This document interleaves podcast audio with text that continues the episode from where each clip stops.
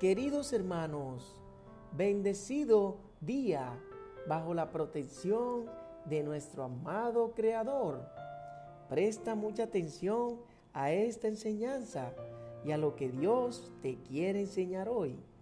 Dice la palabra, si tu hermano peca, repréndelo. Y si se arrepiente, perdónalo. Aun si peca contra ti, siete veces en un día y siete veces regresa a decirte me arrepiento, perdónalo.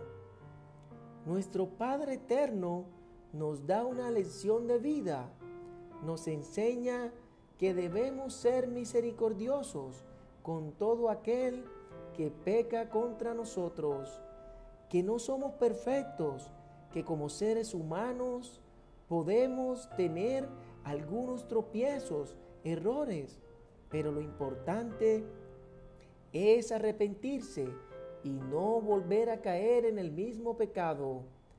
No permitas que más fuerte sean los deseos de la carne, al límite que te domine, te ciegue y te lleve hacia caminos de perdición.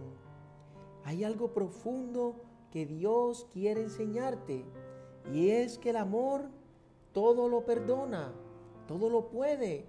Por amor entregó a su único Hijo para darnos el galardón de la vida eterna.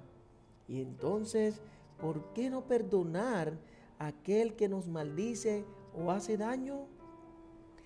Ser hijo de Dios significa que empiezas a desarrollar el carácter de Cristo Jesús empiezas a tener las cualidades de un Dios que a pesar de que muchas veces pecamos contra Él, nos perdona una y otra vez, sin importar lo que hayamos hecho.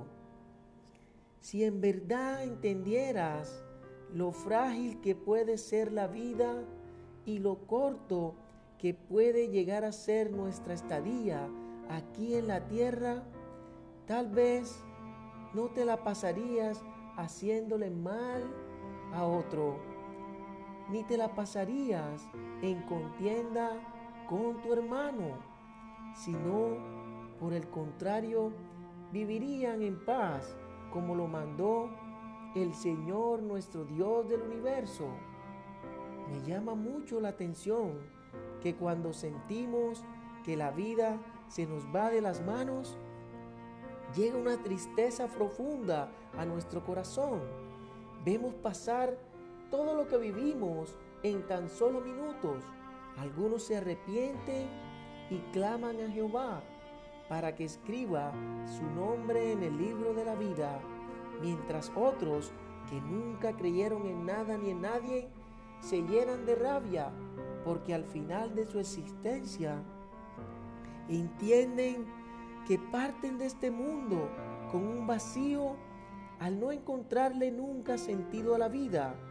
Se pierden de sentir el amor puro, sincero y real de nuestro Señor Jesucristo, porque nunca desarrollaron esa habilidad de perdonar, sino que cultivaron el orgullo, la envidia en sus vidas.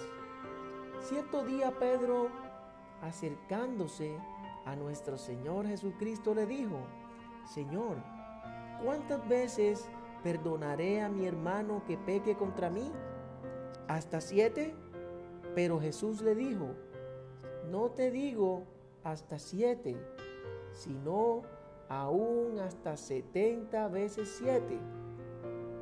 Jesucristo hace claridad frente al perdón. Nos dice el que perdona la ofensa cultiva el amor. Sean bondadosos y compasivos unos con otros y perdónense mutuamente. Así como Dios los perdonó a ustedes en Cristo Jesús. Nos enseña que no debemos juzgar para ser juzgados, ni condenemos para no ser condenados.